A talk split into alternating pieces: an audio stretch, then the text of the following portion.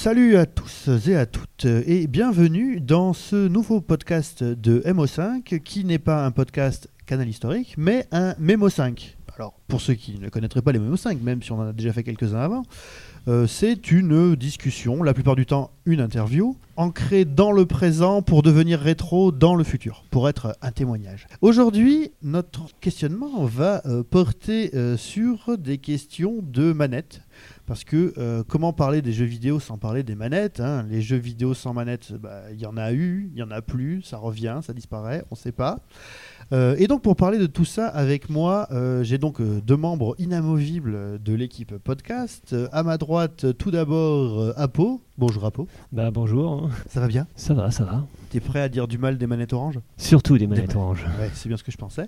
Et euh, derrière la console et aussi derrière un micro, Benoît, ça va bien Benoît? Ça va, impeccable. Et donc, euh, vous savez très bien que quand on fait un MMO5, euh, on cherche surtout à avoir bah, de, l'expertise, du recul. Et pour parler du sujet des manettes, je ne pouvais pas rêver un meilleur invité que Nicolas Nova. Bonjour Nicolas. Salut. Ça va? Ça va bien. Alors, pour ceux qui ne le connaîtraient pas, Nicolas Nova est chercheur en Suisse. Il se présentera un peu plus dans les minutes qui vont venir. Mais surtout, il est l'auteur d'un livre qui s'appelle Joypads avec un point d'exclamation. C'est pour ça que je suis obligé de le prononcer comme ça. Le design des manettes, qui est une somme théorique et pratique, on va dire, l'année de sa sortie, donc en 2013, sur les joypads que nous avons utilisés tous et toutes, et voire cassés, pour jouer aux jeux vidéo. Nicolas, peux-tu te présenter euh Alors pour euh, dire en deux mots qui je suis, je suis un, espèce d'être hybride qui, qui s'intéresse aux interactions humains-technologie, hein, IHM, le, mot revient souvent en informatique, et puis une, une sorte de, sociologie ou d'anthropologie de comment on utilise ces, technologies. Et puis euh, j'officie dans une, une école d'art et design à, Genève qui s'appelle la HEAD, et puis à côté de ça j'ai une petite agence de, de conseil qui s'appelle Near Future Laboratory qui aide des entreprises à imaginer les usages des technologies de, demain. Et donc dans ton, dans ton ouvrage Joypad, sur lequel nous, reviendrons plus en profondeur, euh, donc livre que, que j'avais déjà parcouru euh, à, sa sortie, donc euh, j'ai peut-être même dû le lire longtemps après sa sortie finalement, mais, mais il y a mais quelques années déjà, puisqu'on s'était déjà vu pour en parler par ailleurs.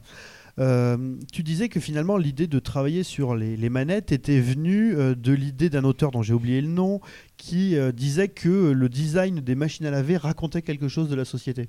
le, point de départ du livre, en fait, il, venait à la fois hein, évidemment d'un intérêt pour le jeu vidéo et ses interfaces, mais de la lecture d'un ouvrage qui n'a rien à voir, hein, d'une sociologue qui effectivement travaillait sur la question d'objets comme le lave-linge et qui, à partir d'une de retracer l'évolution des lave-linges montrait qu'on pouvait appréhender toutes sortes de, phénomènes euh, culturels de euh, diverses sociétés sur le rapport à l'hygiène, le rapport à la culture, le rapport aux vêtements.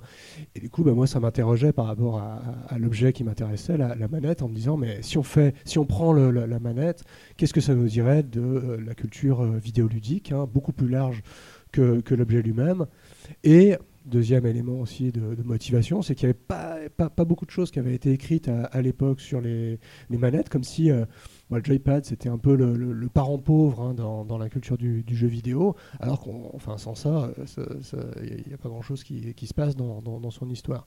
Du coup, c'était euh, finalement pour ces, deux raisons qu'avec mon co-auteur, Laurent, euh, on s'est plongé là-dedans et puis on essaie de montrer justement comment, à partir de ce petit objet et son histoire, ça ramenait plein d'autres questions intéressantes. Oui, et puis moi surtout ce qui m'avait euh, marqué euh, à l'époque en fait, c'est surtout la manière dont tu, euh, dont pas tu désosses finalement, mais dont tu habilles au fur et à mesure. Et c'est ce que l'évolution fait finalement des manettes de jeux vidéo qui ont commencé, bah, peut-être juste, alors vraiment, euh, on va pas rentrer dans la préhistoire des jeux vidéo, mais au début c'était vraiment un potard, voire deux potards, voire un clavier de, téléphone qui n'était pas vraiment une manette, mais qui permettait juste de faire un numéro.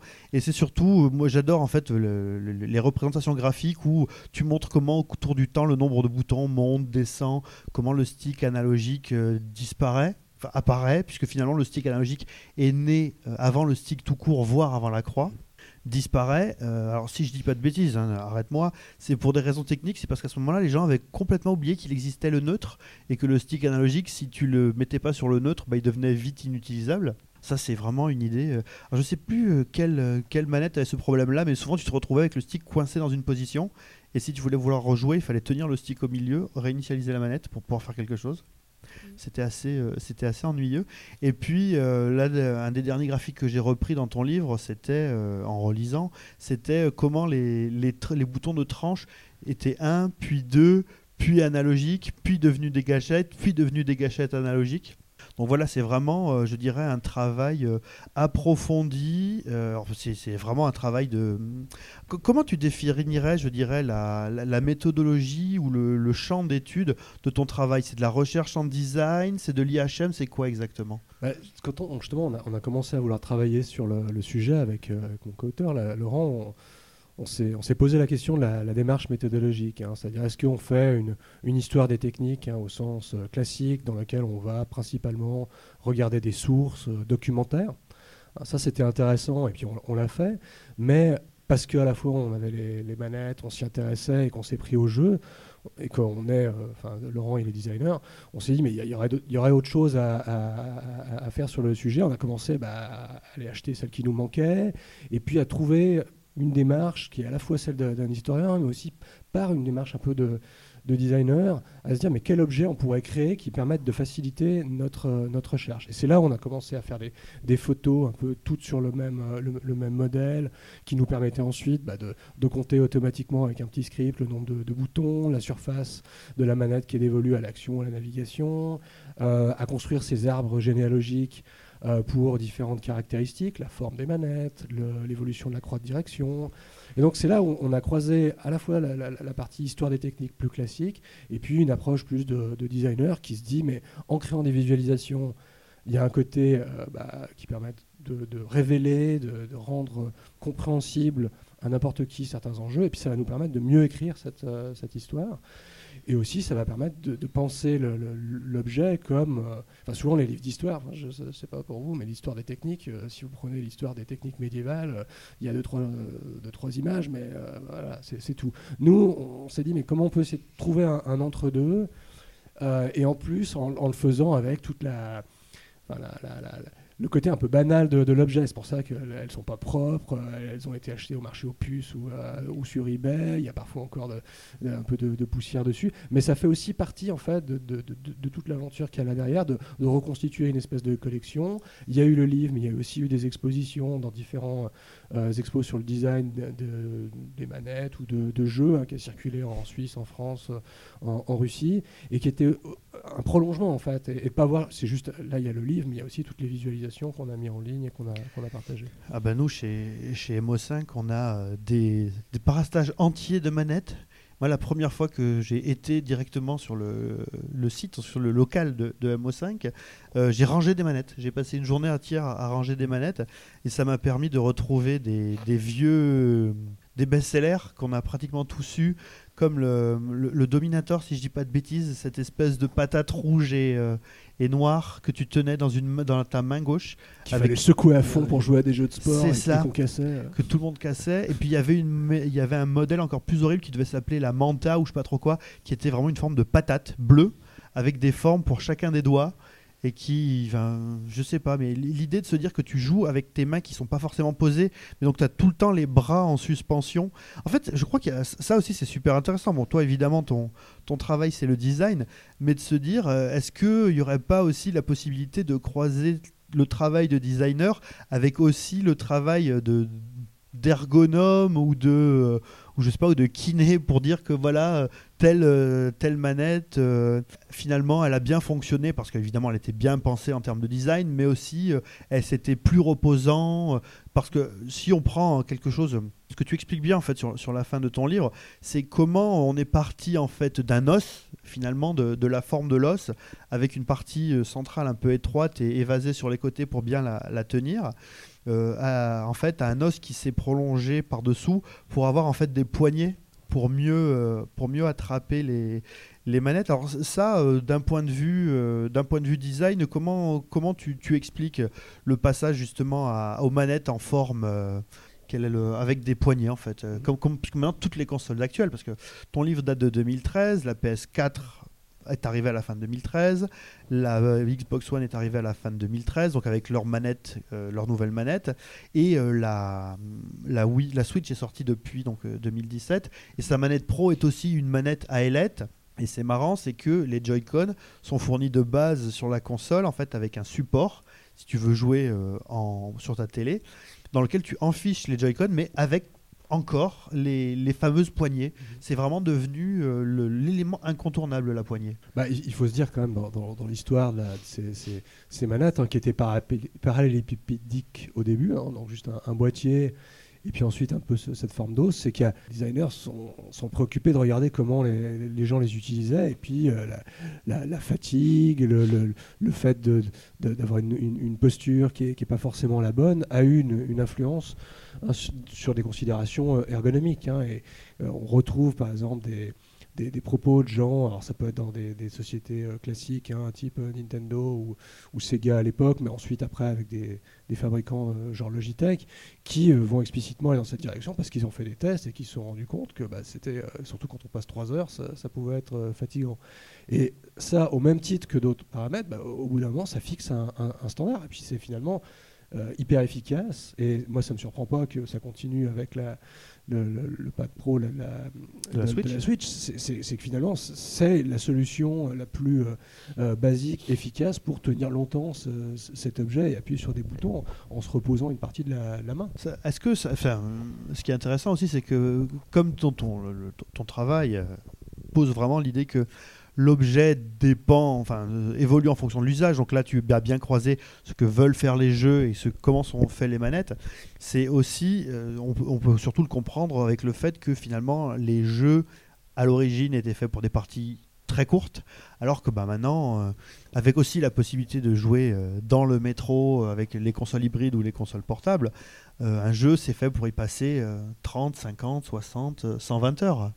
Donc du coup, il faut donner la possibilité euh, d'avoir des... une médiation avec ces choses-là qui reste reposante tout en restant efficace. Il faut aussi dire que le, le- le- enfin, au début, euh, les, premiers concepteurs de, de, de jeux ou de quoi que ce soit, ils n'avaient aucune idée de. de- enfin, c'était encore balbutiant, quoi, surtout dans, dans- dans les, les premiers temps.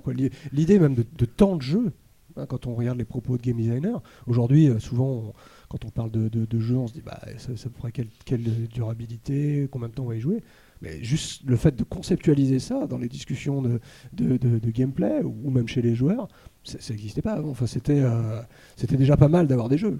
C'est- Donc ça, ça a une influence. Enfin, avec le temps, les concepteurs de consoles, de manettes, de jeux, bah, ont appris en fait de, euh, toutes ces notions et puis euh, ça a une influence sur les, objets eux-mêmes. Puis je vois aussi un autre truc, c'est que au départ, il y avait quand même pas mal d'adaptations de jeux qui venaient de l'arcade. Donc quelque part, les premières commandes s'adaptaient de l'arcade, donc avec un joystick qui venait naturellement puisque c'était en arcade. Mais au fur et à mesure, on a eu des machines qui ont développé leur propre Logitech. Et donc du coup, les concepteurs des machines se sont mis aussi à penser comment euh, justement faire quelque chose de très spécifique à leurs machines et à leurs jeux qu'ils développent en interne. Par exemple, euh, la ma- manette 64 a été énormément développée pour Mario 64. Avec contrôle caméra. Mais ça, ça, alors, ça je pense, c'est un, un- un fil conducteur hein, dans tout le livre, c'est de rappeler qu'on ne peut pas parler de l'évolution des manettes sans parler de- de- des jeux qui, qui sont, qui vont avec et qui ont une relation de, enfin, de codépendance, coexistence. hein. Ce que, ce que j'ai essayé de faire avec Laurent hein, dans, dans- le bouquin, c'est de montrer quels sont les, les- grands facteurs en fait, qui amènent à la forme des manettes de l'époque, mais d'aujourd'hui hein, toujours. Il y a la- l'appréhension, la, forme de nos mains, c'est clair, parce que c'est un invariant. Enfin, on n'a pas beaucoup changé de, de ce côté-là, les pouces opposables, la place que l'on a entre les deux mains. Et puis ensuite, c'est la navigation et l'action, c'est-à-dire de, de pouvoir se déplacer dans, dans un monde euh, euh, virtuel et euh, les, les types d'actions qu'on peut faire. Et donc ça, c'est lié au, au jeu. Et la forme de la manette dépend en grande partie. Enfin, quand on voit l'histoire de, euh, de, de la, croix de, direction avec euh, d'abord les jeux électroniques, puis ensuite sur la Famicom, quand on voit les contrôles caméra sur la, la N64, c'est- exactement, exactement ça, avec Mario 64 en tête. Mhm. Et si on prend un contre-exemple qui n'est pas la manette, mais qui serait des jeux sur, euh, bah, sur tablette, bah, c'est voilà, un, autre- un autre type de jeu, c'est un autre type d'a- d'action qui est, demandé, un autre standard, on pourrait dire. L'interface euh, impose aussi des choses, oui, effectivement. euh, au jeu, comme l'inverse peut se faire. C'est l'une, par exemple, des l'erreur de, de la PlayStation, c'est d'avoir voulu développer des jeux en 3D, donc dans des environnements 3D, mais ne pas offrir de base une manette qui permet une navigation en 3D, puisqu'ils sont inspirés d'une manette qui existait déjà, qui était faite pour des jeux dans une navigation 2D. Ce qui fait que euh, une navigation enfin, un peu bizarre dans des jeux comme Tomb Raider, comme dans Resident Evil, c'était pas le meilleur déplacement possible à cause de la manette de base. C'est d'où la rectification plus tard de la DualShock. Ouais, c'est vrai que de ne pas avoir pensé à ça. Bon, il y avait évidemment dans pas mal de jeux, il y avait la possibilité de faire tourner la caméra avec les, les boutons L1 et R1, mais c'était euh, c'était encore limité. Donc, euh, donc tu rappelais tout ça. euh, donc ce livre, tu l'as conclu, fini, publié en 2013. Et donc euh, nous sommes aujourd'hui en, en 2019. Il s'est 6 ans dans le monde du jeu vidéo, euh, c'est c'est énorme. hein. C'est une génération de machines. C'est hein, une de rien. génération de machines, puisque comme je rappelais, entre-temps, sont arrivés des principaux constructeurs, donc la PS4 avec la DualShock euh, 4, Oui, c'est ça, DualShock de 4. bêtises, euh, la Xbox One avec euh, le pad Xbox One, je ne sais pas s'il a un nom particulier. On en a certainement un, mais Voilà, le, je- le on One euh, Controller, euh, qui est un peu la... Ah. deux manettes. Il y a le- l'Elite qui est sorti aussi. Ah oui, il y a le stick. Ah oui, vrai. Et il y a un équivalent Elite qui est sorti sur PS4 aussi. Alors c'est des manettes à, à plusieurs, ah oui, à 150 euros facile. c'est celles qui sont customisables. C'est ça qui sont customisables où tu as la possibilité euh, de changer euh, l'intérieur des, euh, des sticks, euh, des sticks analogiques pour avoir une forme qui soit soit convexe, soit concave. Tu peux gérer plein de choses des boutons. Tu peux gérer, je crois aussi la. hum, Alors je sais pas quel est le mot, Nicolas, si, si tu sais, la, la réflexivité des gâchettes. Si ça va être, tu vas faire vraiment clic-clic très vite ou d'être Mhm. plus mou là-dessus. Je sais pas exactement comment on appelle ça. Enfin voilà, tu peux customiser un nombre de choses Ouais, le- incalculables. Le degré de pression ou la, la, la, la- la vitesse de pression, le- le- voilà. le- ou de dépression. Ou de revient, dépression. ouais, ça, c'est intéressant à plusieurs, euh, à plusieurs niveaux. Euh, tu as un côté, on va dire, euh, élite, justement. Genre, achetez-vous euh, votre manette que vous améliorez, que vous adaptez à vos, à vos besoins. C'est plus simplement euh, remapper les, les touches comme on faisait avant. C'est carrément, tu peux modifier la manette elle-même. Mais c'est aussi dans, dans une certaine philosophie euh, à laquelle il travaille Microsoft en ce moment, euh, enfin depuis un certain temps, c'est euh, aussi le, fait d'essayer d'adapter aux gens qui un peu, un peu plus de monde les contrôles. Parce que on- très naturellement on en est venu à contrôler les jeux avec des, les mains mais tout le monde ne peut pas le faire physiquement et donc il y, a ce, il y a ce côté une sorte de recherche de, de voir comment essayer de toucher un maximum de monde possible en permettant la modification des, des contrôles de ce côté-là. Ce qui fait qu'au final, Microsoft a trois manettes parce qu'il a pas vraiment une manette, mais un support pour créer des manettes pour les, pour les personnes qui ne peuvent pas utiliser leurs mains pour jouer. L'accessibilité, on va y revenir parce que c'est- c'est extrêmement important. Euh, donc euh, moi je parlais donc du, pour le moment des, des évolutions euh, normales, on va dire, des, nou- des nouvelles consoles. Qu'est-ce qu'on a vu euh, Qu'est-ce qu'on a vu apparaître? On a vu la, Switch, on n'a pas parlé. Oh, oh, bien sûr, la Switch. la Switch avec. Alors la Switch, c'est un cas particulier parce que finalement, euh, finalement la Switch, elle a fait quel choix? Elle a fait le cho- elle a fait aucun choix puisqu'avec la Switch, il y a du contrôle tactile optionnel qui n'est pas systématique. Des fois, des, des fois, c'est très embêtant parce qu'on a des réflexes euh, quand on joue en mode portable de faire, de vouloir euh, valider en appuyant sur l'écran et sans appuyer sur le bouton et l'écran est pas toujours tactile. C'est très embêtant. Ouais, La possibilité aussi de. Alors, alors ça, par contre, c'est un retour. Le retour à deux joueurs immédiats. Puisque euh, depuis la. Alors, je sais qu'au Japon, il y a rarement eu deux, deux manettes, mais en tout cas, en Europe, jusqu'à la Super Nintendo, on avait des packs de base avec deux manettes. Je crois que dès la- avec la PlayStation, on n'avait plus qu'une seule manette. En fait, ça dépendait des constructeurs et ça dépendait de, plusieurs, fa- euh, de plusieurs facteurs en fait. hein. Il y avait plein de choses, mais c'était. Et, et là, en fait, la, la- la Switch, c'est quand même la console qui donc a pensé le tactile, euh, qui a conservé la détection de mouvement, mais Mhm. extrêmement précise, puisque euh, au début, quand ils ont vendu la console, ils ont mis vachement l'accent sur. Vous pouvez sentir le nombre de glaçons à l'intérieur du verre. Je me souvenais plus. Je sais pas si vous vous souvenez de ce jeu Oui. qui était dans, dans Switch Party là, les Euh, tout premiers jeux sur Switch. En fait, tu secoues la manette Mhm. et tu sens euh, le nombre de billes ou le nombre de glaçons Ouais, mais il qui y avait sont aussi dedans. ça dans One to Switch. C'est One to Switch, ouais, c'est de One to Switch ouais, dont il je parle. Je ne trouvais pas le nom. Donc on parle bien de, de One to Switch. Et surtout, donc, euh, et euh, deux, jeux, deux joueurs immédiatement. Donc, la, la console, vous pouvez la poser. Elle- la console est son propre écran. Vous mettez un petit pied euh, moyen, moyen costaud, mais si vous faites pas trop les bourrins, ça va tenir. Et vous avez deux manettes, immédiatement deux manettes. Donc, en fait, les bouts de Joy-Con sont pensés immédiatement soit comme des manettes indépendantes, mais du coup, plutôt manettes 2D, dans la mesure où, en fait, vous avez un stick et quatre boutons. Et les boutons Et de les tranche, boutons de tranche. Tranche, ouais. Mais j'allais préciser. Donc quatre boutons de face et deux boutons de tranche. euh, c'est vrai. Ou bah, sinon, tu gardes les deux morceaux et tu joues. euh, Comme une Wii U, en Voilà. fait, euh, dont- qui est décrochable. C'est ça. De toute façon, il faut revenir à la, à la Wii pour voir toute l'évolution de la philosophie Nintendo sur, sur ses contrôles. Le passage à la Wii U, bon, bah, ça donnait ce que ça donnait, on va dire. Euh, mais c'était pas le contrôleur le plus, le plus intéressant, le, plus, le mieux fait du monde. C'est le chaînon manquant avec la Switch, et justement, qui oui. montre qu'ils ont essayé quelque chose qui a été un peu foireux, Voilà. et puis qu'ils ont amélioré avec la Switch, qui quand même bien meilleure qualité. Disons que Guillaume Verdun avait une euh, réflexion assez intéressante là-dessus parce que hum, à un moment où ils avaient euh, justement opté pour euh, l'écran intégré comme ça, ça ne s'était pas encore fait, c'était relativement innovant. Sauf que hum, Apple est arrivé, ils ont sorti l'iPad et donc du coup quand Nintendo a sorti sa Wii U, bah c'était quelque chose d'extrêmement commun. Donc euh, Alors, moins bien, l'élément, quoi, une espèce de sous-tablette. euh, voilà, donc elle était moins bien que la avec un écran résistif non, ou capacitif, je sais pas lequel des deux. mais Capacitif. capacitif, donc avec un écran mou. À l'époque où tous les portables étaient déjà passés en écran résistif. Bah oui, c'était c'était dépassé. Mm. Et du coup, l'effet, de- c'était vraiment là-dessus qu'ils voulaient faire tout leur effet, c'est complètement tombé à l'eau. Sans compter que les gens commençaient à ne, ne justement plus aimer le motion gaming, donc euh, ça a été un effet de plus, quoi. Alors comme tu le dis, tu vois, sans l'annoncer, ils sont revenus au motion gaming avec la Switch. de manière beaucoup plus fine et Voilà. subtile.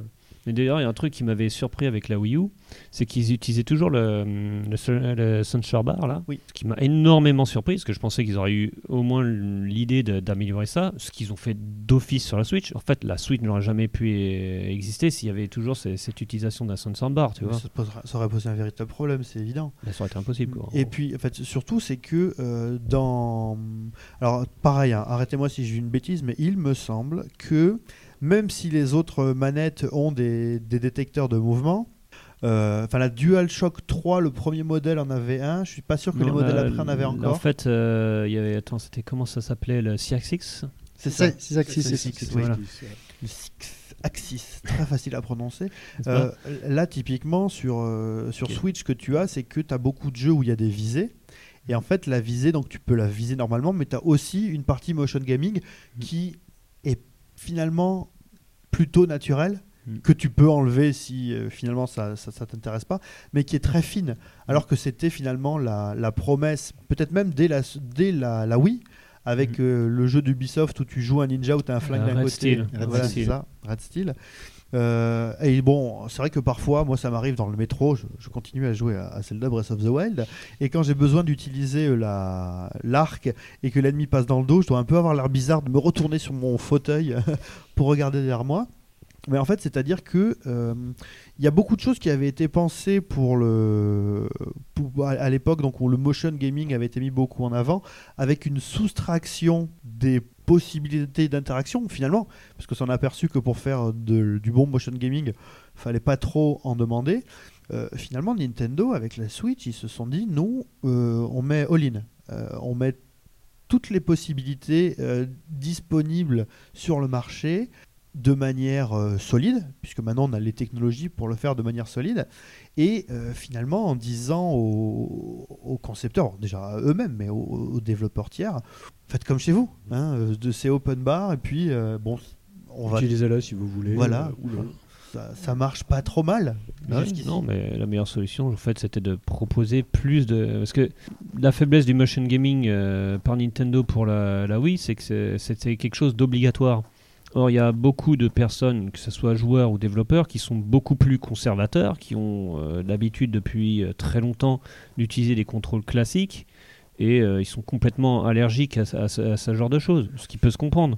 Or, ils ont retiré une possibilité classique, oui et non, puisque par exemple, même la Wii avait justement des, des, des pads classiques, ce qu'a aussi eu la, la, Wii U et ce qu'a encore la, la, Switch. Donc ils savent de toute manière qu'il y a des gens qui, qui, veulent ces contrôles classiques. Mais c'est justement ça, ça, renvoie un peu à ce que je disais tout à l'heure sur le fait qu'on ne peut pas séparer euh, mm. les, les, manettes, leur évolution et puis les, les jeux. Quand. Euh, mm euh, un, des moments de rupture qui a été vécu comme problématique, c'est quand la, la, Wii est arrivée, et puis tout un, un, nombre, un, grand nombre de jeux qui étaient pensés pour être joués avec une manette. Mm en, 2D, des jeux de foot. Je me rappelle le Pro Evolution Soccer. Pro Evolution Soccer avec le, la, Wii, la Wii et le Nunchuk, il fallait tirer dans le ballon, il fallait agiter le Nunchuk. Mm. Alors que les, gens disaient, mais moi, moi je suis habitué à juste appuyer sur un bouton, quoi. ça sert à quoi de... En plus, c'est pas. À la rigueur, au Wii Tennis, on fait le mouvement avec le, la, la, Wiimote, avec le bras droit, comme au tennis, c'est logique, mais de, devoir agiter, c'est encore plus artificiel mm. qu'appuyer sur un bouton. Donc c'est là où je pense que Nintendo a été assez fin de ses. Mm je dirais pas d'un échec, mais en tout cas d'une compréhension de bah, d'usage plus ou moins problématique de la Wii puis de la Wii U. Et avec la Switch, j'ai su trouver espèce d'entre-deux qui euh, tire parti de toutes les, technos. Et puis, comme, comme tu le disais, le, laisser à disposition des développeurs internes et tiers en disant bah voilà, il y, a ça qui est dispo, puis faites-vous faites -vous plaisir, faites plaisir aux joueurs avec ce qui est disponible. Alors je ne compte pas pour le moment, finalement, dans, les interactions euh, nouvelles, la réalité virtuelle. Parce que finalement, la réalité virtuelle, bon, c'est un, mode de un nouveau mode de représentation, mais ça rajoute aussi le fait que finalement la caméra, vous la gérez avec votre tête et plus avec une manette, même si. Euh, ça, ça c'est. Je sais pas s'il faut dire nouveau non plus. Voilà. Parce que le, premier. C'est un vieux J'ai un casque de 1987 ou 88 euh, pour, euh, pour, pour NES ou Famicom de, casque. Et le premier projet, c'était le projet Damoclès dans les années 50-60. Oui, la réalité virtuelle, ouais. Donc c'est une vieille idée remise au goût du jour, mais on va pas en parler parce que c'est très compliqué avec le motion. Bon, déjà parce que. Parce qu'il a tout inventé en fait. C'est surtout qu'il a tout inventé parce que pour du jeu vidéo, euh, ça s'est fait que de manière, on va dire, euh, expérimentale. Euh, il fallait quand même que la technologie puisse euh, évoluer ce qu'il fallait, parce que c'était un vieux rêve qu'on a au moins depuis les années 90, mais euh, je sais pas si tu as vu les jeux de réalité virtuelle des années 90, tu avais très mal vite à la tête. Hein. Ah bah, oui. Même maintenant, c'est moyen, mais alors dans les années 90, bah, Non, maintenant, il n'y a plus trop d'effets de motion sickness, ils, ont, ils, ont, ils ont bien amélioré, tu, tu joues une, dernière version du PSVR, c'est très bien, hein, franchement. moi, j'ai je, un mauvais a priori. Mais il y, y, a tout à inventer en fait, parce que on a compris, tu vois, pour bouger la tête. Hmm. Mais pour le reste, parce que à l'heure actuelle, ce qu'on sait faire au niveau de la réalité virtuelle, c'est genre si tu es dans un cockpit, dans, dans un habitacle de voiture, immobile quoi. Hmm. Voilà. C'est ça. Enfin, en fait, que tu es fixe dans un truc qui peut bouger. Hmm. Mais si tu euh, diriges un personnage, par exemple, j'avais testé euh, Half-Life 2 avec euh, l'Oculus Rift dans, dans, les versions prototypes. Euh, t'étais vite malade parce que ton cerveau savait que toi physiquement tu ne bougeais pas, mais il te voyait bouger, tu vois, dans, dans le casque. Et c'est ça qui, qui provoquait des, des, problèmes. Donc ça limite les, les possibilités de jeu. Ça s'appelle l'intoxication alcoolique aussi dans ces cas-là. mais c'est aussi lié à la, la, question du pad, c'est-à-dire d'avoir un pad de, réalité virtuelle, enfin le mm. casque et un pad. Mm. Donc le, le, le, casque qui euh, permet justement de déplacer, de regarder à droite, à gauche, de, de, contempler une scène, une scène 3D. Donc on est dans un modèle de, en gros l'immersion c'est nous en tant que notre corps qui, mm. qui émergeait, mais d'avoir un pad à la main qui fait qu'on se déplace. J'ai fait plusieurs enquêtes auprès d'utilisateurs de, de casques de réalité virtuelle qui euh, amène à justement une critique du même ordre un peu qu'à l'époque de la Wii. C'est genre, ouais, mais euh, sais quoi ce mélange quoi? Je, je, On nous demande de bouger des choses, une partie de notre corps, mais après il faut utiliser les boutons. C'est le, le, croisement des deux, de, ces deux modèles d'interaction qui, qui vont pas. Mm. Puis un dernier point que je, trouve amusant par rapport aux, manettes qu'on voit sortir actuellement pour la, la réalité virtuelle, qui se tiennent à, une main. J'ai l'impression d'une réinvention de la, manette du CDI de, de Philips ah, de, ah ah l'époque, qui était cette espèce de télécommande arrondie. Et je, je, je, dès que je vois une, manette de, de, pour des cases de réalité virtuelle, je ne peux pas m'empêcher de penser à, ça, à, la manette du CDI. et à la manette du CDI qui, qui, qui, est, qui, est, qui, est, enfin, qui est ce qu'elle était. Quoi. voilà, on, s'arrêtera là pour la critique de la manette du CDI. La console européenne, hein, quand même. Oui, parlons-en. En plus, Mais, tu vois, euh, j'avais noté donc dans les, le, guide d'entretien, je dirais les questions que je souhaitais te poser, euh, vers la fin de l'histoire des manettes, parce que euh, on a une grosse résistance des manettes traditionnelles, je mettrais des gros guillemets, c'est-à-dire que on va pas rajouter beaucoup de boutons. Euh, la, la, dernière manette de Xbox One qui est considérée comme une référence, c'est la même que celle d'avant finalement, mais en plus fine, en plus légère, avec des meilleures gâchettes avec peut-être euh, de l'ergonomie repensée au niveau des touches qui sont qui tombent sur la pointe du pouce ou sous le milieu du pouce, des choses comme ça. C'est vraiment une, une manette une manette admirable. C'est juste l'optimisation de la C'est précédente. ça, voilà. c'est Et, juste- et la croix directionnelle euh, avec le brevet qui est tombé, euh, qui leur permettait enfin de la mettre. Oui, tout à fait. La, la croix directionnelle. Euh, la, la DS4, c'est une tentative euh, avec cette, ce petit pavé tactile qui sert à rien 99% du temps. C'est fort dommage. Il y avait de l'idée. Il y avait de l'idée. Ouais, il y avait l'idée. Alors, c'est- il y a des jeux où, par exemple, tu as deux fonctions, une sur la droite du pavé, une sur la gauche du pavé.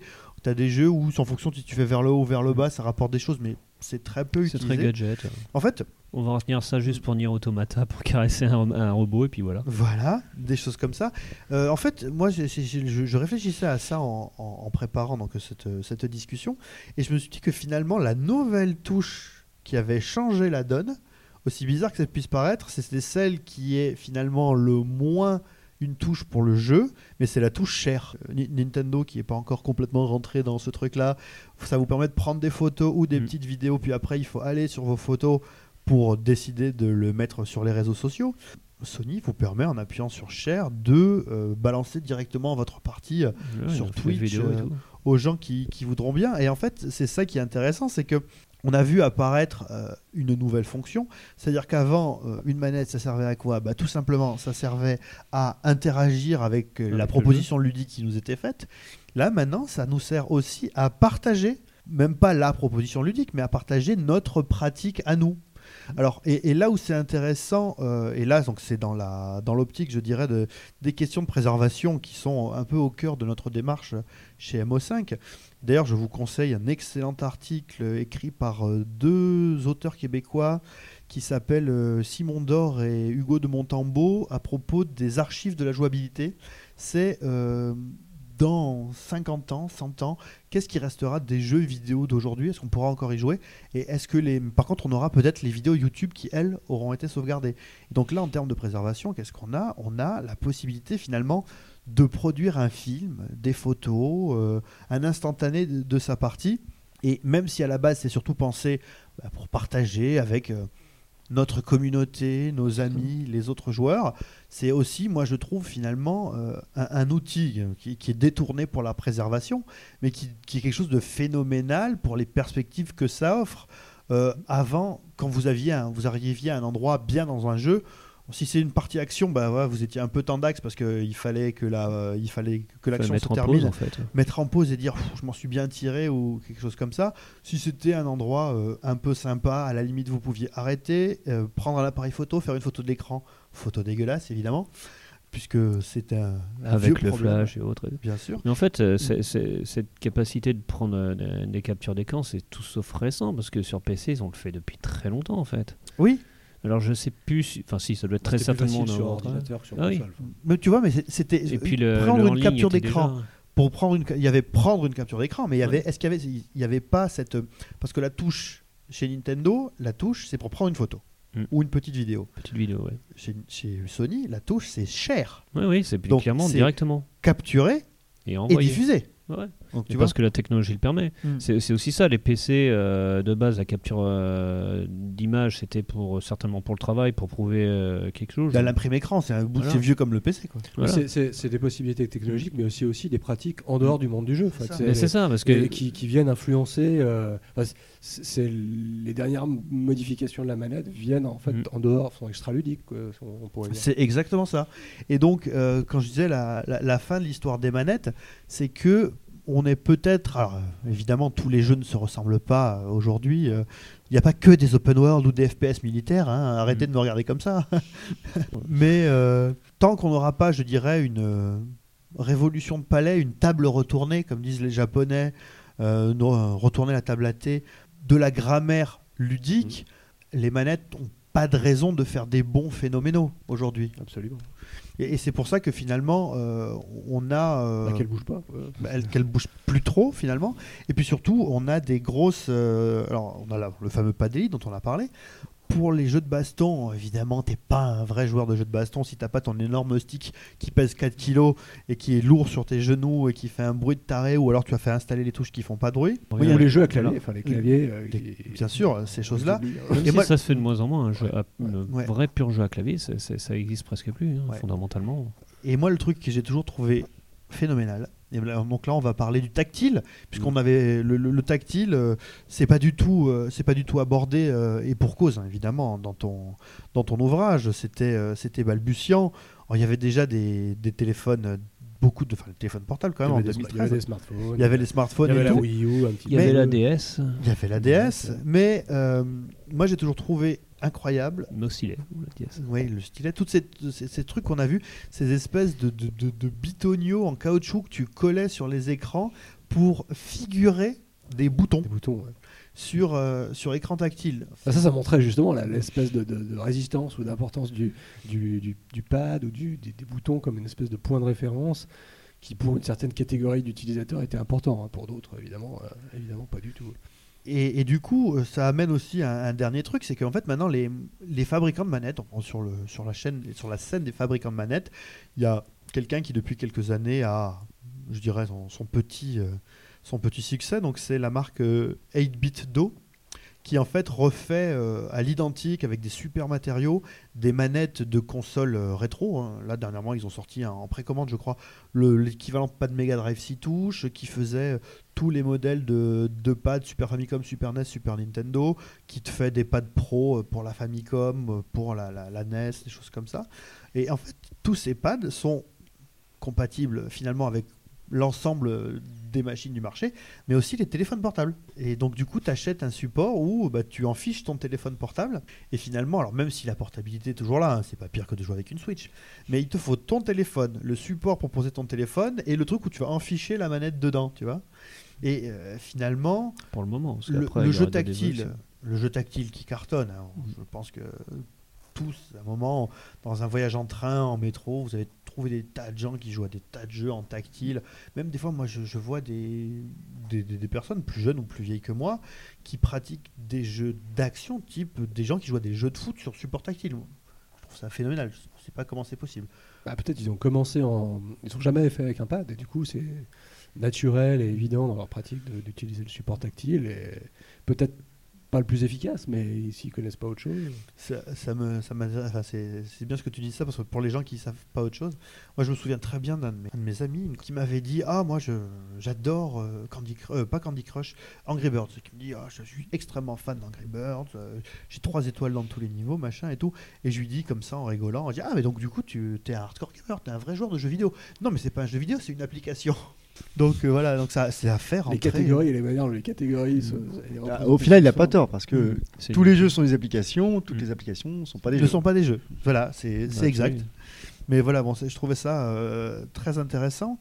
Euh, alors, on, on parlait du tactile. En fait, on, on a aujourd'hui une, une génération de, de jeunes et de moins jeunes hein, euh, qui, alors, les jeunes surtout, qui sont tactiles natifs. Euh, et moi, mon, je dirais mon, ressenti, c'est que euh, des gens qui sont tactiles natifs, donc qui ont commencé avec des téléphones portables, où, euh, évidemment, hein, les enfants ont commencé par défiler des, photos ou, ou trafiquer des photos, la manette leur paraît un objet incroyablement éloigné de...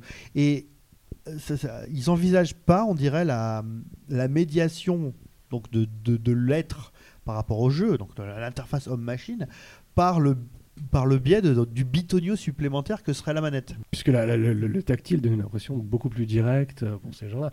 Il y a des, des- des- des- des plus jeunes, mais aussi des plus âgés. hein. Je, pense Oui, qu'il oui, faut. c'est euh, ça à quoi je c'est- pensais. C'est c'est t- très important de ne pas le limiter à des générations euh, Mm. euh, nouvelles, mais aussi à des gens qui n'ont jamais euh, été à l'aise avec un clavier, pas du tout à l'aise avec un pad, mais euh, parce que euh, c'était plus, plus efficace, on leur a mis un iPad dans les mains ou une tablette Android.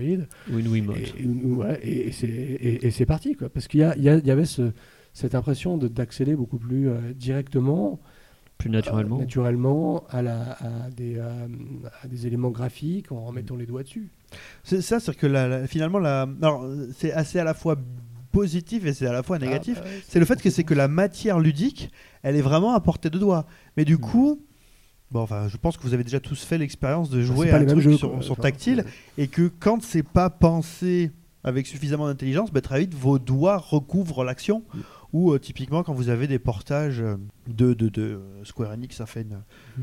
spécialiste de portage de leurs vieux jeux avec des versions mobiles, avec des, des contrôles euh, virtuels qui sont sur Mm. les coins de l'écran et euh, très vite euh, bah, vos doigts sortent euh, du cercle, Ouais. vous appuyez Bah, à les côté. jeux n'ont pas été conçus pour ce type Mm. d'utilisation. Euh, L'écran était fait juste pour l'affichage du jeu, pas pour l'affichage des commandes. Mm. Donc nécessairement, quand tu mets le tactile par-dessus, qui n'est pas forcément très adapté, donc euh, nécessairement ça ne fonctionne pas. Puis après, ils ont été plus vicieux parce qu'ils ont porté ces versions euh, mobiles sur PC. Oui, sur PC, sur PC sur console, hein, typiquement.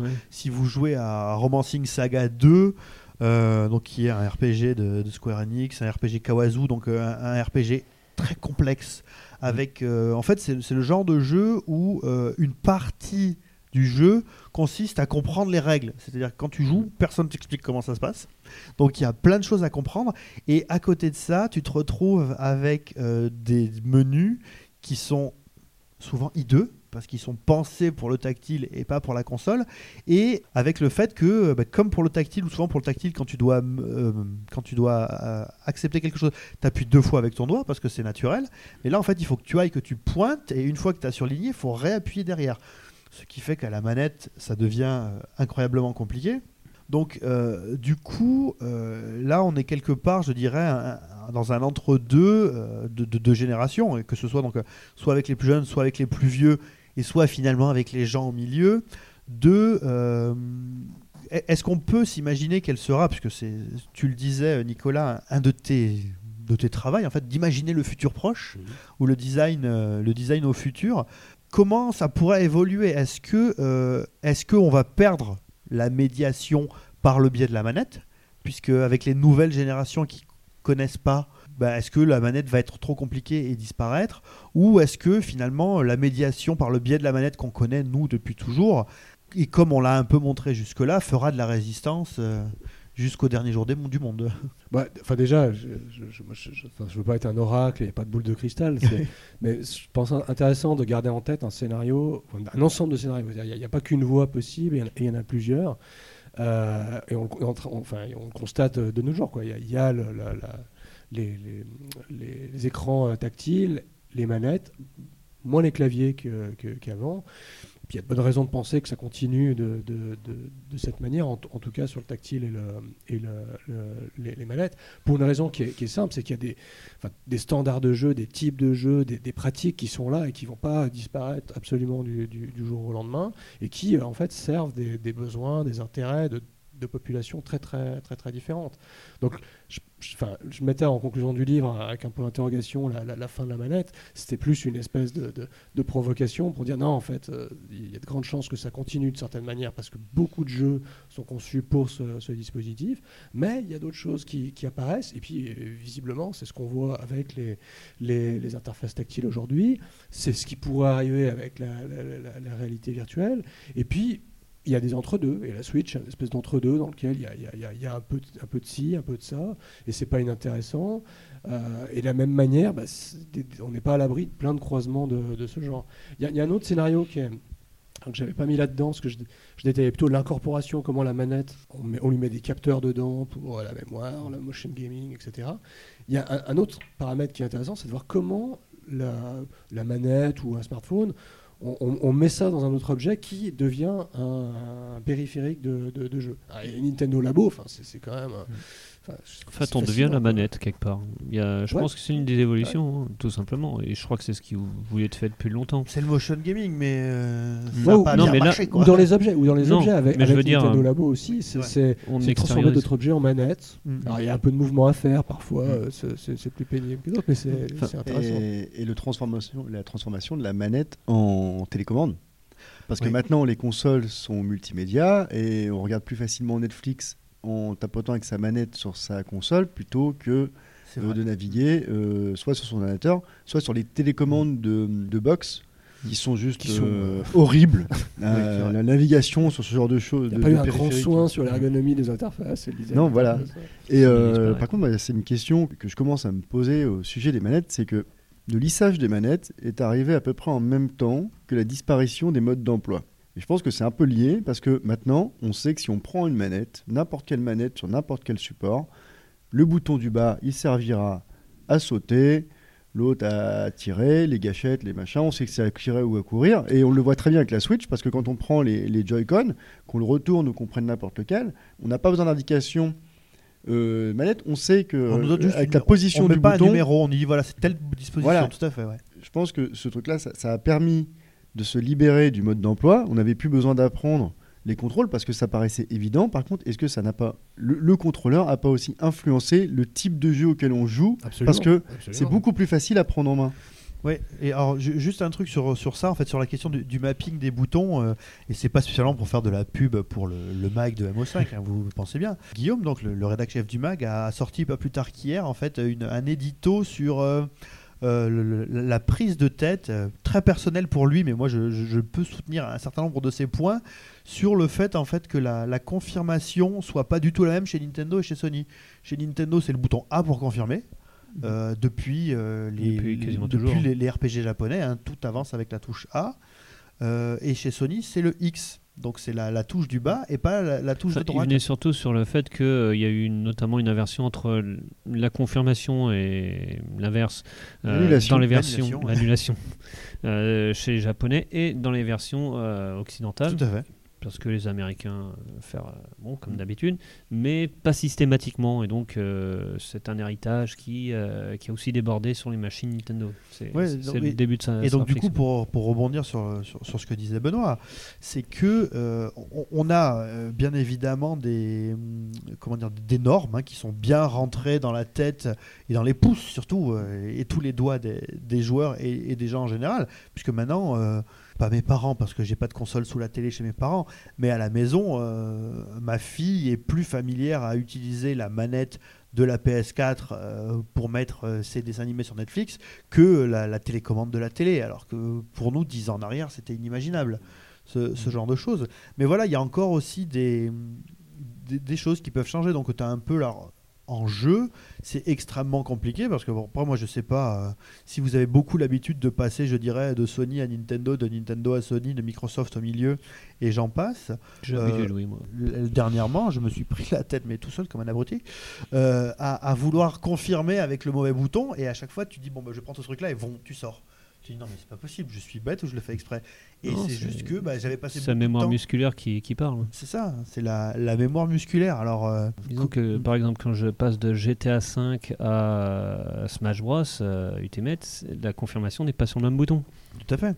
Et en plus, euh, sur, en plus, maintenant, il y a quelque chose qui rentre de plus en plus dans les, dans les usages. C'est qu'avant, il y avait besoin. Tu juste sur un bouton pour revenir en arrière. Euh, je l'ai vu chez Nintendo, évidemment, euh, avec, sur Smash Bros, où tu dois rester appuyé sur le bouton d'annulation. Oui. Donc en fait, tu as une roue qui te dit euh, on va annuler. Mais je l'ai vu apparaître sur, sur Pico Nico. Et là, pour le coup, c'est pas du tout. ou non, je sais plus, ou un autre jeu où en fait tu annules. Non, c'est sur Sega Ages, Outrun Sega Ages, où en fait l'annulation c'est le bouton B toujours, mais en restant appuyé un certain temps. Donc en fait, euh, on a. Alors je sais pas si c'est parce qu'ils ont finalement fini par comprendre que euh, ça arrive de glisser sur un bouton et t'as pas forcément envie de sortir, mais tu vois, est-ce qu'il faut le temps de faire, euh, de remplir le, le- le petit cercle C'est pour peut-être dire. euh, aussi pour euh, cacher un peu un chargement, parce que le temps que tu appuies le truc, ça, ça envoie les, les données, euh, un truc comme ça. Ça peut, aussi, ça peut aussi cacher ça, parce que tu vois bien que quand tu confirmes en allant dans, justement dans Smash Bros, parfois il y a un, un petit, un petit temps. ouais. Donc euh, quand- de cette manière, quand, euh, quand l'action euh, se termine, c'est immédiat. Donc ça te cache le truc, puis tu as un petit, un petit son, tu vois, donc ça, ça te fait, ça déporte ton, ton attention. ton en fait. attention. D'ailleurs, du coup, c'est intéressant pour rebondir encore sur ce que disait Benoît. Le fait qu'on ait intégré certains codes, c'est qu'en fait, il y a des jeux qui jouent à fond sur ça. Pikuniku, euh, parce que j'en parlais il y, a, il y a 30 secondes, donc qui est un jeu indépendant français dans un style graphique très particulier, qui est une sorte de d'action, plateforme, aventure très drôle, qui se boucle en 3 heures avec plein de petites vannes, des, des- petites énigmes. En fait, c'est un jeu où tout se fait avec la touche X. C'est hyper contre-intuitif de confirmer avec la touche X. Et le jeu te pose même pas la question. Tout se fait avec la touche X. Et euh, est-ce que c'est une volonté des développeurs de se dire nous on est tellement différents parce que le jeu est vraiment sur ce truc-là qu'on va tout faire avec la touche X ou c'est juste pour dire bah, vous aviez l'habitude d'appuyer avec le bas de votre pouce donc avec au niveau de la pliure bah là en fait il faut appuyer avec la pointe donc enfin voilà c'est euh, ça offre des, perspectives de se dire que maintenant on est quand même à un stade où on a tellement acquis certains codes bah, euh, on peut commencer à les détourner pour savoir jusqu'où on va aller.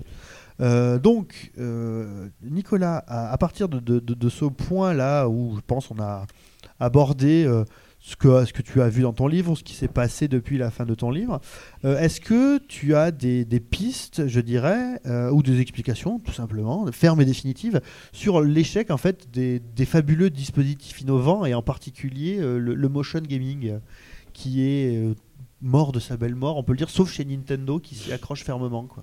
Bah, c'est vrai que quand on regarde rétrospectivement par rapport aux 10 voire 15 dernières années, euh, à la fois avec les, accéléromètres, hein, les, capteurs ou alors les, caméras 3D, euh, on a vraiment l'impression que, que ça, ça a complètement, euh, ça a complètement disparu. Ou alors ça a été tellement intégré dans le cas de la, Switch que euh, on parle même plus de motion gaming. D'ailleurs, enfin, c'est- plus le cas.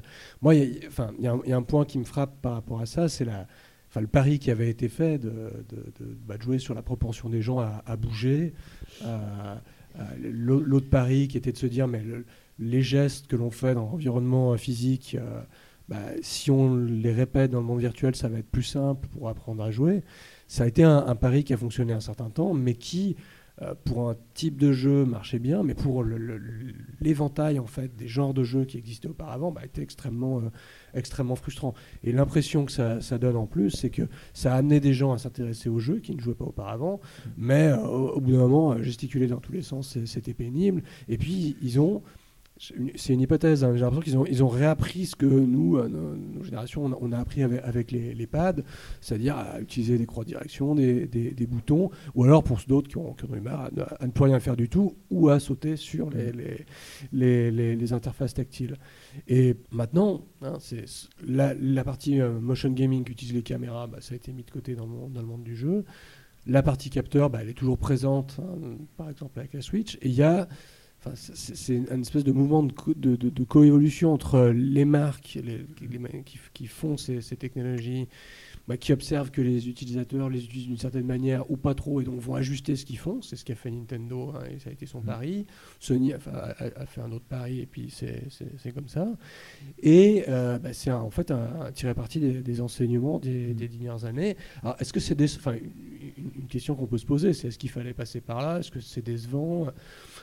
Franchement, enfin, je pense pour Nintendo, ça a été tout à fait bénéfique parce que financièrement, déjà, ça les a quand même bien requinqués, même si après, il y a eu la Wii U qui a été problématique. Mais ils avaient beaucoup d'avance quand même. Ouais, ouais, ouais. Et puis ils ont tiré plein de, plein de, de- de leçons pour Mm. euh, les, les prochaines années.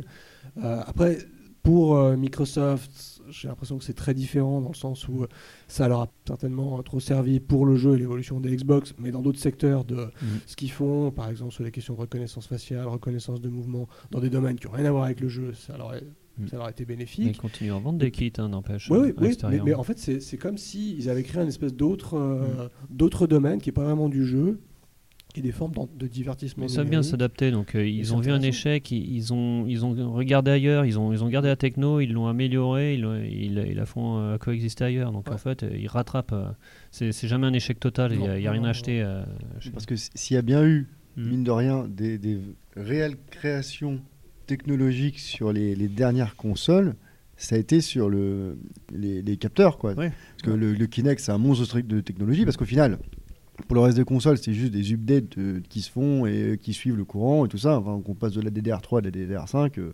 c'est pas un, bon technologique. Là, c'est de la pure création. Tout ce qu'a fait Nintendo dans sa, de, sa Wii à sa Switch, le Kinect et tout ça, c'est ce qui, à mon avis, aujourd'hui, fait que euh, la moitié des Parisiens se baladent avec des gyroroues ou ce genre de choses. Je pense que ça, a joué beaucoup. Au niveau de la société, ça, a apporté beaucoup parce que même si les gens, pour le jeu, ils n'ont pas trouvé ça forcément pertinent, et ben ils se sont adaptés, et ils ont Ouais. compris c'est les ça mécanismes. pour autre chose. ça- Mm, ça mm. pour autre Alors, chose. sur, sur le, sur, sur le Kinect et la, et la Wii, moi je, je trouve ça, et le, et le sensor bar, parce que tu en parlais, Mhm. j'ai trouvé ça, enfin, je trouve ça phénoménal. C'est fascinant. Euh, bon, j'ai travaillé pendant un moment euh, dans un domaine qui était la, la, la- la- bon, je fais toujours la, la recherche médicale, mais moins maintenant. Mais et en fait, en recherche, j'ai vu disparaître, comme tout le monde, la, les Kinect, hein, les gens qui avaient acheté des, Xbox avec Kinect et ça a disparu. Des gens qui avaient qui sortaient les Wiimote à la première occasion, allez venez, enfin Mario Tennis, tout, ça a disparu. Et j'ai vu tout ça réapparaître dans des labos de recherche ou euh, en particulier chez des, personnes âgées, euh, le, par le biais de, du jeu thérapeutique, euh, on essaye de leur faire, de les faire bouger. Alors on met des petits jeux pour, et je trouve ça fascinant comment, euh, et je pense qu'il y a un pattern derrière, il y a un truc à. Je pense qu'il y, y a un article à écrire sur le sujet. Comment, en fait, des objets qui sont purement pensés pour une finalité ludique dans un premier temps deviennent en fait de purs dispositifs de recherche expérimentale. Euh, des, si, si vous cherchez des, des- des articles qui utilisent euh, la sensor bar, la Wii U, la, la, la Wiimote, la, la, la Wii, la Wii Balance ou Mm. la Kinect, mais vous en avez Ouais, euh, des tonnes, des tonnes. Ouais, ouais. Ça a été réutilisé et, et tu te dis, Ah, ça coûtait pas cher par rapport à les, C'est les- parce que- technos de labo qui existaient Tout à fait. l'époque. Parce que ça existait déjà avant, c'était déjà utilisé dans, dans certains domaines, mais là, c'est comme c'était des, des produits faits pour le grand public, ça en devient beaucoup plus intéressant, plus, Plus facile, accessible, accessible, etc. ouais. Il y a- un phénomène similaire aussi avec Mm. les, la Kinect a eu un- une utilisation mais géniale dans, dans le, dans le monde de, de- de l'art avec des artistes qui Mm. s'en sont emparés pour faire du je sais pas du mapping euh, audiovisuel pour créer des, des choses dont on ne sait pas trop ce que c'est en- entre euh, du jeu du divertissement des, des, des- des œuvres d'art et euh, d'ailleurs enfin Microsoft regardait beaucoup ce, ce genre de choses et moi c'est là où j'ai vu le- le- le- des, applications les, les- les- les plus intéressantes de détournement d'une techno qui était à disposition et qui était aussi un, un- un pari intéressant de la part de, de Microsoft de mettre Mm. comme ça dans, dans les mains de plein de monde des, euh, des interfaces, des interfaces de programmation, des API, pour juste voir ce que ça, ça peut donner, comment ça peut être utilisé. Et le pari futur, je pense qu'on verra dans les, les dix années qui vont venir, pas explicitement dans le domaine du, du jeu vidéo directement, mais dans d'autres, des réinventions de ce qui s'est fait de- depuis 15 ans autour de ces, ces technos. ouais, il y, a des- il y, a des- il y a des fortes chances, je pense. Sorte, hein. une sorte de R&D ouverte, un peu à ciel ouvert, euh, pour, pour, euh, Mais pour moi, pour tester. une partie de l'échec du motion gaming, à mon sens, ça vient plutôt des joueurs qui sont très réfractaires euh, à certaines évolutions. Ils sont ultra conservateurs pour beaucoup de joueurs. Et aussi pas mal d'éditeurs qui se sont complètement plantés ou qui ne, ne savaient pas réinventer les choses, revoir les choses. Parce que c'est dur et que ça prend du temps. C'est dur, de ça demande de ouais. l'expérimentation. Ubisoft a un peu essayé, on peut le- leur euh, reconnaître ça. C'était un peu les seuls euh, avec Nintendo à essayer de faire quelque chose de cohérent avec euh, la Wii, alors que d'autres faisaient que des copier-coller euh, mal faits pour, pour les trucs. Euh, mais c'est possible d'é- d'évoluer. Par exemple, je prends un genre qui, euh, qui de base est euh, complètement compris comme genre pour PC, c'est le, les RTS. Euh, bah, il y a, hum, c'est Jeune Studio qui a par exemple sorti Ruse, euh, qui, a, qui a proposé des commandes très bonnes sur console et aussi une, une- une interface complètement tactile. Ils faisaient une grande partie de, de leur communication avec une grande table où on faisait comme les généraux à pousser les, les trucs. Donc en réalité, quand on pousse la réflexion, on peut faire évoluer les choses. Et Halo War. Voilà, Halo War aussi. Oui. C'est ben, ça, tout ça. Oui, oui, le, euh, Microsoft a mis sur sa. Comment ils appellent cette gigantesque table qui était. euh, Ils avaient ce projet qui était. Surface. Mais Surface. elle existe. C'est la première surface, mais la, la vraie, la grande, quoi. La, Oui, la- oui. Non, mais elle existe encore. Elle Ouais. est vendue euh, très très cher. Et, euh, Ils sont pas des Voilà. oui, c'est sûr que. Bah, c'est vrai que quand, finalement, quand on y pense pour des, des, des, des, euh, jeux euh, demandeurs comme ceux de Gen System, parce que les jeux de Mm. Gen System, euh, c'est pas le truc que tu fais en attendant ton métro sur le quai de la Non, gare, quand même, quoi. Bah, finalement, d'avoir des, des choses. Mais il y a beaucoup de réflexions autour de ça. Mm. C'est par exemple, euh, moi je suis très fan de la série euh, Divinity Original Sin, des Mm. Belges, donc de l'Ariane Studio. Et Mm. en fait, c'est des, c'est des jeux PC. C'est écrit comme un jeu PC, c'est fait pour un jeu PC. Et en fait, quand les, vers- les Definitive Edition sortent et sont adaptés sur console, c'est pensé pour euh, la manette et ça marche extrêmement bien. Comme quoi, euh, finalement, on a aussi. euh, on- Diablo on- 3 aussi qui est très bien adapté à la tout à fait, console. ouais. On parlait de la fin de l'histoire, mais en fait, ce qu'on voit surtout, c'est aussi un décloisonnement avec des formes ludiques qui, elles, euh, bah, forcément, euh, atteignent certaines limites, mais leur, les, interactions et la médiation par laquelle on passe pour euh, y jouer restent solides. Euh, moi, j'avais une dernière question euh, avant de conclure et de te remercier. C'était, euh, on- et c'est ce que Benoît faisait euh, remarquer au, au tout début de, de- de- de l'interview, c'est à propos de la question de l'accessibilité. Euh, bon, pour le moment, il n'y a que Microsoft qui s'est positionné frontalement avec euh, un dispositif euh, de, de- un- un- une très grande euh, Configurable. manette voilà, configurable pour permettre à toute forme de joueur, quel que soit son niveau euh, de, de, de- de- capacité ou d'incapacité, euh, de jouer et de s'éclater euh, autant que possible. Donc c'est quelque chose qu'on voit beaucoup réapparaître, euh, la- la- l'accessibilité du jeu vidéo, alors que finalement il y a toute une période où ça avait disparu, où finalement les, les- constructeurs, pour quelle raison, je suis incapable de le dire, Parce euh, qu'il vise un certain public. ouais, c'est- c'est ça. et Ouais, que- ou, que ça, ou que ça implique, enfin, la, la- la- la question de, d'enjeux d'accessibilité est, est- est multiple. C'est, pas comme si euh, il y avait une solution qui était possible dans un monde où il faut industrialiser un certain type de, de, de périphérique. Bah, ça ne fonctionne pas comme ça. D'où, par exemple, le pari intéressant de, de Microsoft de mettre à disposition une gamme d'éléments d'interface qui sont configurables, reconfigurables en fonction des, des, d'handicaps ou de déficiences euh, particulières. Alors évidemment, c'est pas forcément la dimension visuelle, hein, c'est, plus sur la- les périphériques physiques. Mais ça, c'est quand même assez, assez étonnant parce que c'est, enfin, vu l'histoire du, du- du jeu vidéo et puis vu les technos qui sont disponibles, c'est pas non plus euh, incroyable d'imaginer euh, bah, ce, ce genre de, de choses. D'autant plus qu'il y a des joueurs eux-mêmes qui se bricolent des solutions euh, par eux-mêmes. J'en, citais un dans le, dans, dans le bouquin de quelqu'un qui s'est recréé son, son propre pad en, en le modifiant. Ça, c'est des choses qu'on, voit euh, apparaître hein, euh, régulièrement avec des gens qui ont un peu d'appétence et de, techni- de- de compétences électroniques. Mais ça, ça, ça surprend parce que c'est aussi, euh, économiquement, c'est aussi un marché, euh, d'une Mm. part. Et euh, en, en même temps, ça pourrait aussi euh, donner lieu à des réflexions passionnantes en termes de, à la fois de- d'interface, de, gameplay et de, de- de solutions pour euh, des problèmes qui concernent quand même beaucoup de monde. Donc c'est Oui. surprenant. hein. Et, et parce que moi, je me souviens très bien dans, dans les années 90 de, de Nintendo qui avait sorti euh, une manette incroyable où en fait c'était un dispositif que tu posais autour du cou. En fait, c'était pour le. Virtual Boy. euh, Non, non, non.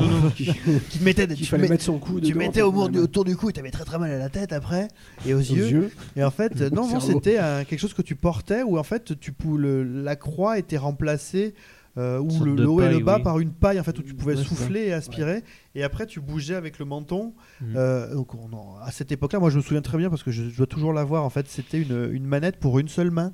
En fait, c'était une manette euh, Super Famicom parce que c'était euh, une Ouais, oui, modèle j'ai- japonais. J'en ai- une dans la, Où- voilà. la cave. Donc où tu avais juste la croix et tous les boutons derrière En dessous, ouais. tous les boutons en dessous. Euh, donc, ce, ce marché-là existait. Et puis, euh, Ah, puis il y avait des gens qui avaient pas de problème à aucun, aucun handicap particulier qui, qui, qui l'utilisaient parce que ça permettait de faire très rapidement euh, certaines, certaines commandes pour autant qu'on apprenne un ah, peu. la- la- franchement, la, la manette, euh, la manette euh, une seule main là, avec les boutons, les quatre boutons sur le côté, pour les RPG, c'était génial. Tu pouvais avoir euh, ton, comment dire, le, la soluce sur un, un genou et la lire et continuer à jouer au jeu avec ta manette une main. Bon, pour Tale of Fantasia, je suis pas sûr que ça fonctionne très bien. mais- Bon, bah ça, malheureusement, ouais. ça, ça a disparu pendant, du coup, pendant 20 ans. Il n'y a aucun grand constructeur qui s'est vraiment trop intéressé à la démarche. Euh, D'ailleurs, euh, on, on a vu. On passait aussi à la 3D. Il y a peut-être aussi ça qui a, qui a joué. Parce que le, le fait d'a- d'approvisionner la- le déplacement dans l'univers 3D, ça, ça a dû quand même beaucoup jouer là-dessus. Oui, non, mais il y, a- il y a aussi une part de pas envie de se faire chier, hein, parce que euh, rien que pour les gauchers, euh, on les a Ouais, forcés à jouer comme alors, les droitiers, voilà, on s'est même pas posé la question, quoi. euh, Alors Non, que- on Ouais. oblige les gauchers à écrire comme les droitiers, etc. En fait, on a habitude. Et oui, moi en tant que gaucher, je- bon maintenant je suis si fait, mais bon. Ah mais euh, moi j'étais la, la seule. euh, alors je, je, suis- je suis pas gauche, je suis pas gaucher. Bon, j'ai appris que j'étais gaucher contrarié, mais bref, j'écris plutôt de la main droite. Mais euh, la seule manette que j'ai eue avec euh, la croix à droite, c'était une manette de PC Engine. Euh, toutes les autres manettes que et je, je- par contre il y a eu une période où euh, où tu pouvais alors ça c'était vraiment au début des années 80 où tu pouvais encore trouver alors pas La- forcément la Lynx. routine la lynx oui c'est vrai Mm. La Lynx était, était pensée pour ça, alors que ça c'est une idée qui a été abandonnée. euh, Et la Virtual. Boy avec ses deux croix de direction. et le Virtual Boy avec ses deux croix de direction. Euh, Il y a eu, euh, alors c'est un peu différent, il y a eu Kid Icarus euh, sur 3DS, Kid Icarus Mhm. Uprising, où en fait tu pouvais avoir alors, jouer avec un socle. Alors là c'était c'était plus qu'un jeu, c'était un dispositif Mhm. complet ludique, hein, et tu pouvais soit euh, avoir les utiliser les boutons d'un côté et le, et le stylet de l'autre, ou euh, échanger si tu étais gaucher et utiliser du coup la croix pour les boutons et d'avoir ton stylet de, de la main droite si tu étais gaucher. Donc.